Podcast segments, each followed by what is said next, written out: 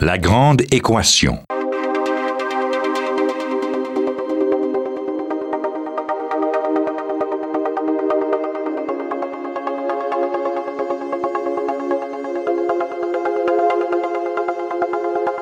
Ici Normand Mousseau, bienvenue à La Grande Équation. Aujourd'hui, nous parlons de... de téléphone cellulaire.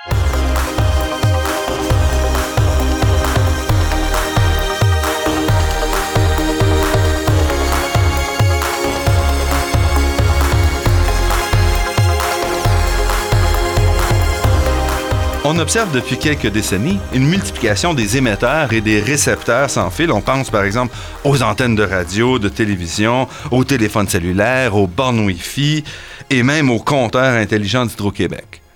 Dans un tel contexte de multiplication, il est quand même légitime pour la population de se demander si ces sources d'ondes électromagnétiques sont dangereuses pour notre santé. Dans les médias, le débat est très chaud et d'un côté, on retrouve des gens des groupes qui voient dans ces ondes-là une source de malaise réel, et de l'autre côté, des grandes compagnies de téléphones cellulaires, des euh, compagnies comme Hydro-Québec, qui essaient de nous rassurer, mais qui ne sont pas toujours extrêmement crédibles.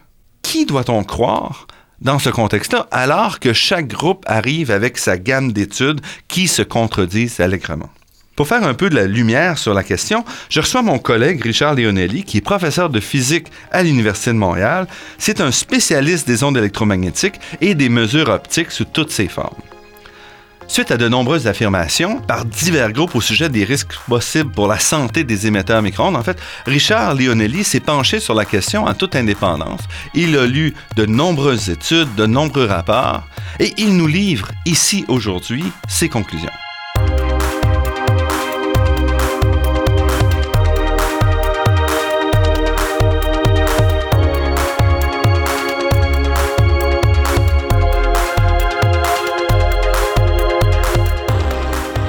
Richard Leonelli, merci d'avoir accepté notre invitation. Ça me fait plaisir, Normand. Si on commençait d'abord par faire le, point sur la base, qu'est-ce que c'est les ondes électromagnétiques? Ben, écoutez, les ondes électromagnétiques, c'est un phénomène naturel. La façon la plus simple de le dire, c'est peut-être de reprendre les mots euh, des découvreurs des ondes électromagnétiques qui les ont qualifiés de perturbations dans le champ électromagnétique. Et c'est une perturbation qui se propage à la vitesse limite, qui est la vitesse de la lumière dans le vide. Donc, toutes les ondes électromagnétiques se propagent dans le vide à la même vitesse que la lumière. D'ailleurs, la lumière est une onde électromagnétique. Quand on parle d'ondes électromagnétiques, on va donc des ondes radio qui ont des traits... Oui, en fait, ce qui distingue, ce qui distingue les ondes électromagnétiques les unes des autres, c'est leur fréquence c'est le nombre d'oscillations à la seconde et les fréquences des ondes électromagnétiques couvrent une très, très, très large gamme à partir de quelques oscillations par seconde jusqu'à des milliards de milliards d'oscillations par seconde. La lumière, par exemple, c'est environ 200 000 milliards d'oscillations à la seconde.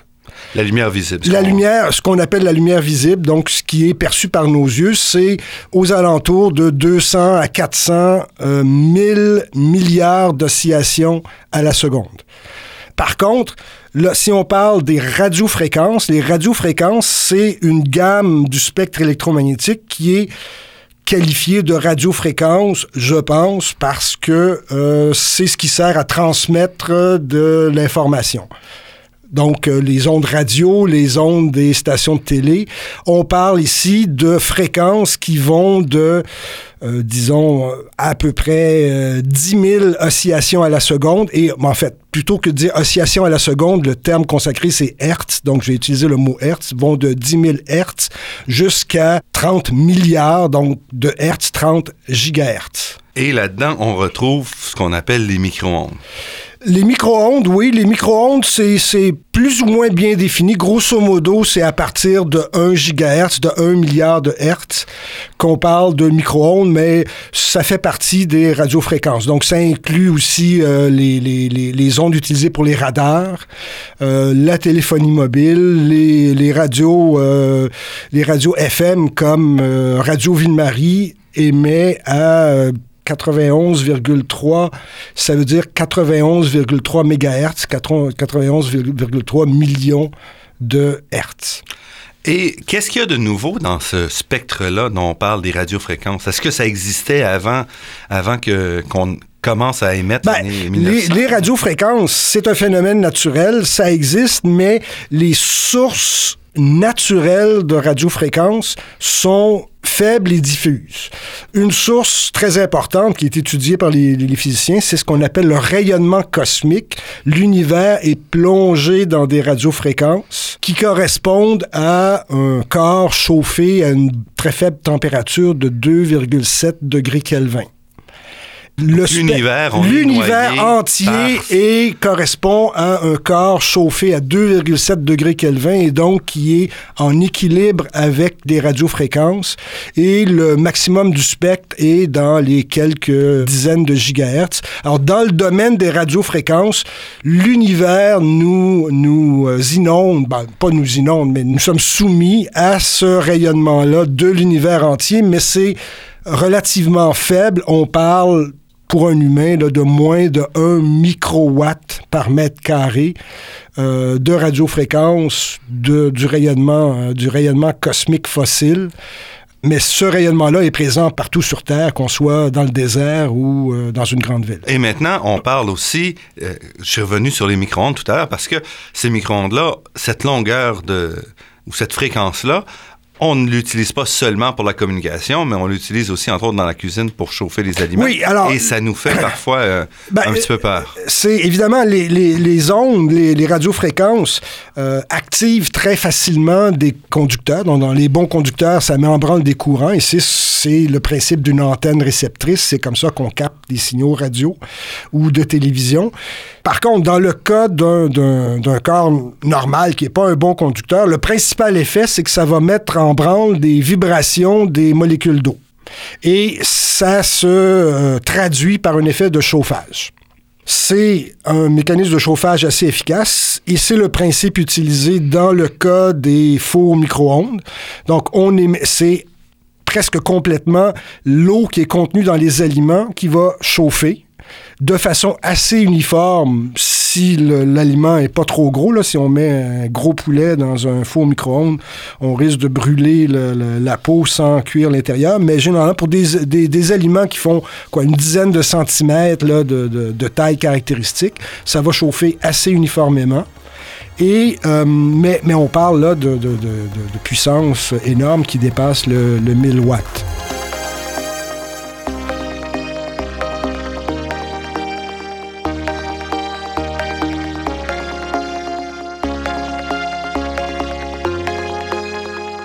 Ici Normand Mousseau, vous êtes à La Grande Équation et nous sommes en compagnie de Richard Leonelli qui nous parle des ondes électromagnétiques et de leur possible impact euh, sur les individus. On a parlé des micro-ondes ici, des fours à micro-ondes où on est capable de chauffer l'eau. Donc, qu'est-ce qui distingue les fours à micro-ondes des antennes téléphoniques, des antennes euh, radio? Ben, en termes de rayonnement électromagnétique, c'est euh, l'effet sur l'effet de chauffage est le même. Sauf que c'est la densité de puissance. Donc, euh, le test est simple à faire. Si vous prenez un litre d'eau et que vous le mettez dans votre four micro-ondes qui fonctionne à 1000 watts, euh, ça va prendre environ 5 à 6 secondes pour chauffer votre litre d'eau de 1 degré Celsius. Un litre d'eau, c'est un kilogramme aussi. Donc, un kilogramme d'eau va prendre 5 à 6 secondes pour chauffer de 1 degré Celsius, qui est à peu près ce qui est requis si on fait le calcul, une calorie par gramme, et qu'on traduit ça en, en, puissance. Dans le cas d'un téléphone cellulaire, par exemple, l'antenne n'est pas une antenne de 1000 watts, c'est une antenne typiquement de 1 quart de watt. Alors, si vous essayez de chauffer un litre d'eau avec un quart de watt en supposant que toute cette puissance-là est absorbée par l'eau, ce qui n'est pas vrai parce qu'il y en a à peu près la moitié qui est réfléchie, ça va vous prendre plusieurs jours pour chauffer votre euh, litre d'eau de euh, façon euh, appréciable. Donc, ça prendrait grosso modo 10 000 minutes pour arriver à le faire, à voilà, faire chauffer. Voilà. Donc, ça commence à être euh, beaucoup de temps. Et en plus de ça, votre litre d'eau, en principe, il n'a pas d'autorégulation de, de, température, alors qu'évidemment, le corps humain, on est habitué à... Euh, évacuer le surplus de chaleur. La grande différence, c'est essentiellement la puissance, la quantité d'énergie qui est transmise. La, la, la grande différence, c'est euh, c'est la puissance. Mais il faut faire attention, par exemple, les antennes, les antennes radio. Si on parle, donc j'ai vérifié le chiffre pour Radio Ville-Marie. Radio Ville-Marie a une antenne qui est de 35 000 watts. Alors évidemment, si on se tient à un mètre de l'antenne, on va être soumis à des densités de puissance énorme et en fait c'est tout à fait régulé. Euh, il faut pas se tenir à un mètre d'une antenne de 35 000 watts. Par contre, à une distance typique de plusieurs centaines de mètres, là la densité de puissance, la, densité de puissance quand on s'éloigne de l'antenne diminue comme le carré de la distance. Donc si on est trois fois plus loin, la densité de puissance est dix fois plus faible. Alors à quelques centaines de mètres de l'antenne, là on tombe à des densités de puissance qui en termes thermiques, n'ont aucun impact sur, euh, sur le corps humain. Ce que vous nous dites, c'est que on connaît l'impact de ces ondes-là sur euh, la matière, qu'on sait que ça peut faire chauffer la matière, mais en fait, la, la quantité d'énergie pour chauffer, c'est tellement faible que dans un corps humain qui chauffe lui-même, qui fournit sa propre énergie, qui est soumis à toutes sortes de, de, de modifications, cet impact-là devrait être mineur. Ben, en fait, l'impact n'est pas nécessairement euh, faible. Euh, par exemple, un faux, un faux micro-ondes, euh, je recommande à personne de se mettre la tête dedans et de, de désactiver les sécurités et de le faire fonctionner. L'impact va être majeur. Maintenant, les normes de sécurité ont été prévues pour que l'impact thermique soit négligeable. Donc, ce qu'on a fait, c'est qu'on a regardé à quelle densité de puissance un corps humain typique ou un animal n'arrivait plus à stabiliser sa température, donc à quelle densité de puissance on constatait un, un, une augmentation de température du corps relativement minime de 1 degré Celsius. Et on a établi la norme en divisant cette densité de puissance-là d'un facteur 50. 50. Donc les normes présentes disent c'est 50 fois plus bas du seuil où non pas les gens euh, brûlent, mais simplement ont un échauffement qu'ils n'arrivent pas, donc ils ont un effet de chaleur là, qu'ils n'arrivent pas à compenser par le, les mécanismes de, de thermorégulation euh, des corps. Dans cette, avec ces normes-là, on ne devrait pas s'attendre donc à ce qu'il y ait des effets de chaleur qu'on puisse ressentir. On ne s'attend pas donc à ce qu'il y ait des effets quelconques thermiques. Mais est-ce qu'il peut y avoir d'autres effets? Là, on tombe dans une zone grise, donc du, il faut distinguer ce qui est impossible et très difficile en science de dire que quelque chose, c'est très rare qu'on puisse dire ceci est impossible. Il y a quelques lois qu'on ne peut pas violer et d'autre part, ce qui est, disons, pas invraisemblable. Il y a un autre mécanisme d'interaction des radiofréquences avec les atomes, avec la matière, et c'est ce qu'on appelle des transitions hyper fines qui essentiellement correspondent à un changement d'un état électronique euh, des, des, électrons là, euh, dans la matière. Alors cet effet-là est utilisé, c'est ce qui est utilisé par exemple pour faire de l'imagerie par euh, résonance magnétique. Donc on, on, envoie des micro-ondes sur le corps et qui rentre en résonance avec certains types d'atomes qu'on peut donc on, dont on peut évaluer la densité et l'évolution. Donc ces atomes-là vont en entrant en résonance vont être capables de capter plus d'énergie et à ce moment-là, vont le relâcher. C'est comme ça qu'on mesure la... C'est ça. Donc là, on peut mesurer la, la, densité et l'évolution en fonction du temps et pouvoir dire, tiens, il y a plus de sucre dans le cerveau ou il y a plus de tel bidule à tel endroit. Euh, et c'est aussi le principe à la base des horloges atomiques, par exemple. On utilise une transition hyper fine dans euh, l'atome de césium pour obtenir des horloges de euh, extrêmement haute précision. Maintenant, en résonance euh, magnétique, les densités de puissance utilisées pour obtenir un signal sont très, très élevées. Euh, dans le cas des radiofréquences régulières, aux densités d'énergie dont on parle, il est très peu vraisemblable que l'absorption par cet effet de structure hyper fine puisse avoir quelque effet que ce soit, donc de changer des taux de réaction, par exemple, ou euh, ça n'a jamais été observé. Euh, beaucoup de gens ont essayé de le mesurer de façon contrôlée en laboratoire à des densités de puissance beaucoup plus élevées que celles auxquelles on est exposé, avec des résultats euh, négatifs. Donc, il n'y a pas de base, et c'est très peu vraisemblable scientifiquement, compte tenu du fait qu'on est un corps à 300 degrés Kelvin et que euh, l'équilibre donc entre les différentes transitions s'effectue très rapidement et de, de changer cet équilibre-là, le moindrement, nécessite des densités de puissance très élevées. On peut donc mettre ça de côté comme possibilité. L'autre côté, ça serait de dire est-ce que ça peut pas briser des liaisons chimiques Non, ça, ça, ça c'est le, euh, cancer, euh, par exemple? Ça, ça, ne peut pas briser de liaisons chimiques. Ça, c'est très clair. Les interactions au niveau atomique sont régies par les lois de la mécanique quantique qui disent que ça prend un quantum d'énergie minimum pour briser des liens chimiques et les radiofréquences, euh, leur quantum d'énergie minimum est des, ordres de grandeur, plusieurs euh, milliers de fois trop petits pour pouvoir briser directement une liaison chimique. Alors, bien entendu, si on y va par un effet thermique, très clairement, si on chauffe, là, on a un autre effet. Quand on fait cuire un œuf dans le four micro-ondes, on a affecté des liaisons chimiques, mais c'est pas un effet d'élévation de température. Mais si on parle de briser directement un lien chimique, ça, c'est impossible. Donc, il faut aller dans des fréquences beaucoup plus élevées, il faut aller, associées avec euh, l'ultraviolet. Tout à fait. Et donc, les, les, ondes électromagnétiques qui peuvent briser des liens chimiques, on les qualifie de rayonnement ionisant. Donc, ça, ça commence dans l'ultraviolet. Rayons X, rayons gamma, ce sont des rayonnements ionisants. Euh, on sait qu'elles ils peuvent briser des liens chimiques et donc on sait qu'ils peuvent, dans certaines conditions, causer des cancers et l'exposition au rayonnement ionisant est très fortement euh, contrôlée. Les radiofréquences font partie d'une autre gamme qu'on appelle le rayonnement non ionisant. Et c'est une autre gamme de facteurs de protection pour les effets sanitaires de ces radiofréquences.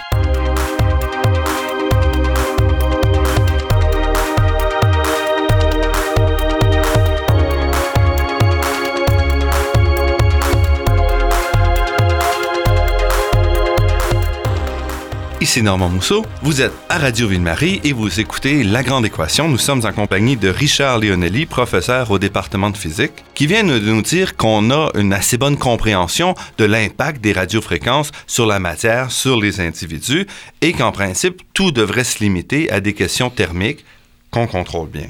Alors, dans ce cas-là, qu'est-ce qu'on peut dire des, de l'hypersensibilité? Donc, on a des, plusieurs personnes qui affirment être sensibles aux ondes électromagnétiques, pour souffrir lorsqu'on allume un téléviseur ou un ordinateur.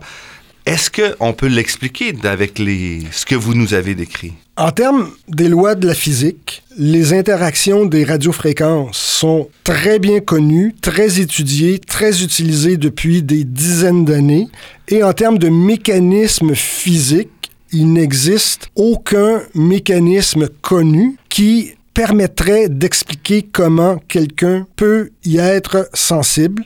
Donc, il n'y a aucun récepteur, il n'y a aucune cellule, il n'y a aucun nerf, il n'y a rien dans le corps humain qui puisse savoir que la personne est plongée ou est soumise à des radiofréquences, outre l'effet thermique, bien sûr.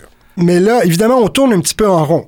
Si l'électro-hypersensibilité était avérée, était démontrée, alors tout ce que je viens de dire est faux. Ça veut dire nécessairement qu'il existe un mécanisme physique qui est inconnu et ce que je viens de dire précédemment, que, que c'est uniquement les effets thermiques, devient automatiquement faux. Et comment est-ce qu'on peut chercher? Est-ce qu'on cherche d'ailleurs?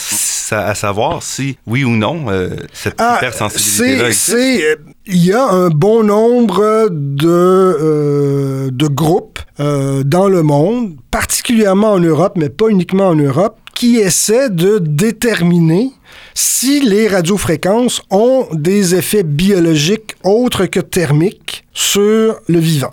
Alors, on parle de trois différents types d'études. On parle d'études in vitro, donc on prend des cellules, euh, par exemple, qu'on expose à des radiofréquences. Des études in vivo, c'est assez difficile de prendre des volontaires humains puis de dire on va vous soumettre à des euh, densités de puissance dangereuses. Il n'y a pas grand monde qui accepte. Donc, on prend généralement des animaux, des souris, des rats, qu'on soumet à des traitements, des radiofréquences, et on regarde, on essaie de trouver s'il y a des effets biologiques.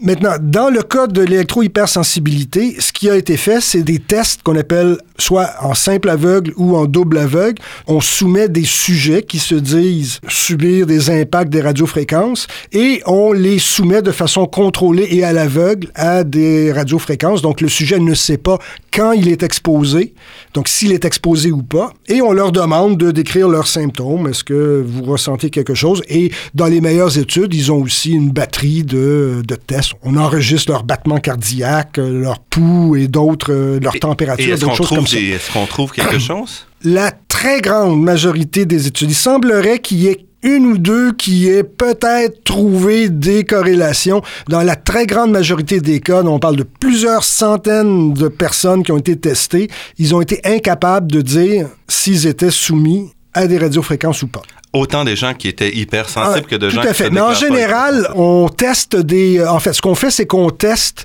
des gens qui ne souffrent de rien pour voir si le test est bien conçu. Donc, si on trouve un effet chez les hypersensibles et chez les gens en général, on peut se poser la question sur la façon dont le protocole a été établi. Donc, généralement, on teste les deux populations. Donc, des gens qui se disent très sensibles et des gens ordinaires. Et les gens qui se disent sensibles n'ont pas plus de succès que des gens euh, ordinaires et en fait n'ont pas plus de succès que s'ils essayaient de le deviner au hasard. Pour le moment, on n'a donc aucune preuve scientifique malgré des efforts de la communauté. Donc on ne peut pas dire que la Non seulement on n'a aucune preuve, on n'a pas le début d'une preuve convaincante qu'il y a un effet. Et qu'est-ce qui se passe pour les gens qui pensent donc être hypersensibles?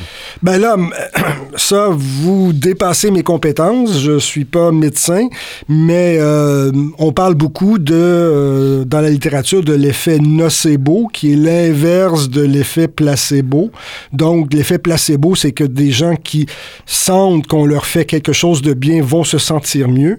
Et l'effet nocebo, c'est l'inverse. C'est des gens qui pensent qu'on leur fait quelque chose de mal vont se sentir mal. Maintenant, euh, dans la majorité des cas, c'est pas pas vrai pour tout le monde. Euh, les, les, euh, les, symptômes de l'électro-hypersensibilité sont très variés. Ça va des nausées aux palpitations cardiaques, aux picotements, donc c'est aux maux de cœur. C'est, c'est très très très non spécifique dans beaucoup de cas, ce sont des effets physiques réels. Donc, les gens sont réellement mal. On peut détecter euh, des, changements euh, des, changements physiologiques, mais ceci n'implique pas nécessairement que ce soit dû à une cause physique déterminée. On peut donc dire que la science va continuer quand même à regarder, à étudier ces phénomènes-là, mais que présentement, les, les normes qu'on a en place, notre connaissance, indique qu'on est protégé présentement. En un mot, est-ce que vous êtes d'accord? Oui, tout à fait. Je suis tout à fait d'accord avec ça. Il n'y a aucune raison de croire que les normes actuelles qui ont été établies de façon très rigoureuse ne sont pas convenables. Maintenant, il faut euh, noter que dans le cas donc de la plus forte exposition aux radiofréquences, qui est due au téléphone cellulaire. les téléphones cellulaires, c'est euh, l'appareil qui nous soumet à la plus grande exposition des radiofréquences puisqu'on porte l'antenne à notre oreille en général. Et euh, il y a effectivement une controverse présentement, à savoir est-ce que à très long terme cette exposition pourrait conduire à des effets comme une augmentation des taux de cancer du cerveau? Ceci n'est loin d'être démontré et il faut comprendre c'est des études très difficiles à faire de façon rigoureuse. S'il y avait un gros effet, on l'aurait trouvé. Donc, s'il y a un effet, il est ténu et il devient très difficile à faire de, de façon rigoureuse parce que on ne connaît pas la dose auquel sont exposés les gens qui parlent au téléphone cellulaire. Tout simplement parce que les téléphones ajustent leur puissance d'émission à la qualité de la réception. Et ça, c'est conçu pas pour protéger les gens, euh, la santé des gens, c'est conçu pour épargner la pile du téléphone cellulaire. Donc, si la réception est bonne, on, peut, on peut diminuer la puissance d'émission d'un facteur 100. Richard Leonelli, professeur au département de physique de l'Université de Montréal, euh, analyste, euh, observateur indépendant sur la question de l'impact des ondes électromagnétiques sur, sur la population. Je vous remercie beaucoup pour cette entrevue éclairante. Ça m'a fait grand plaisir. Je remercie Daniel Fortin à la technique, Marc-André Miron au site Internet et Ginette Beaulieu, productrice déléguée. Je remercie aussi Athéna Énergie, fournisseur de gaz naturel et commanditaire officiel de la Grande Équation, pour son soutien à la promotion des sciences auprès du grand public. Je remercie également le Fonds de recherche du Québec, Nature et Technologie pour sa contribution à la production de cette émission, ainsi que la Fondation des chaires de recherche du Canada et l'Université de Montréal. Vous pourrez réentendre cette émission en vous rendant sur le site Internet de La Grande Équation. L'émission est également disponible sur la page Université de Montréal de iTunes U. C'est Normand Mousseau qui vous dit à la semaine prochaine. D'ici là, restez à l'écoute de Radio Ville-Marie pour découvrir votre monde sous toutes ses facettes.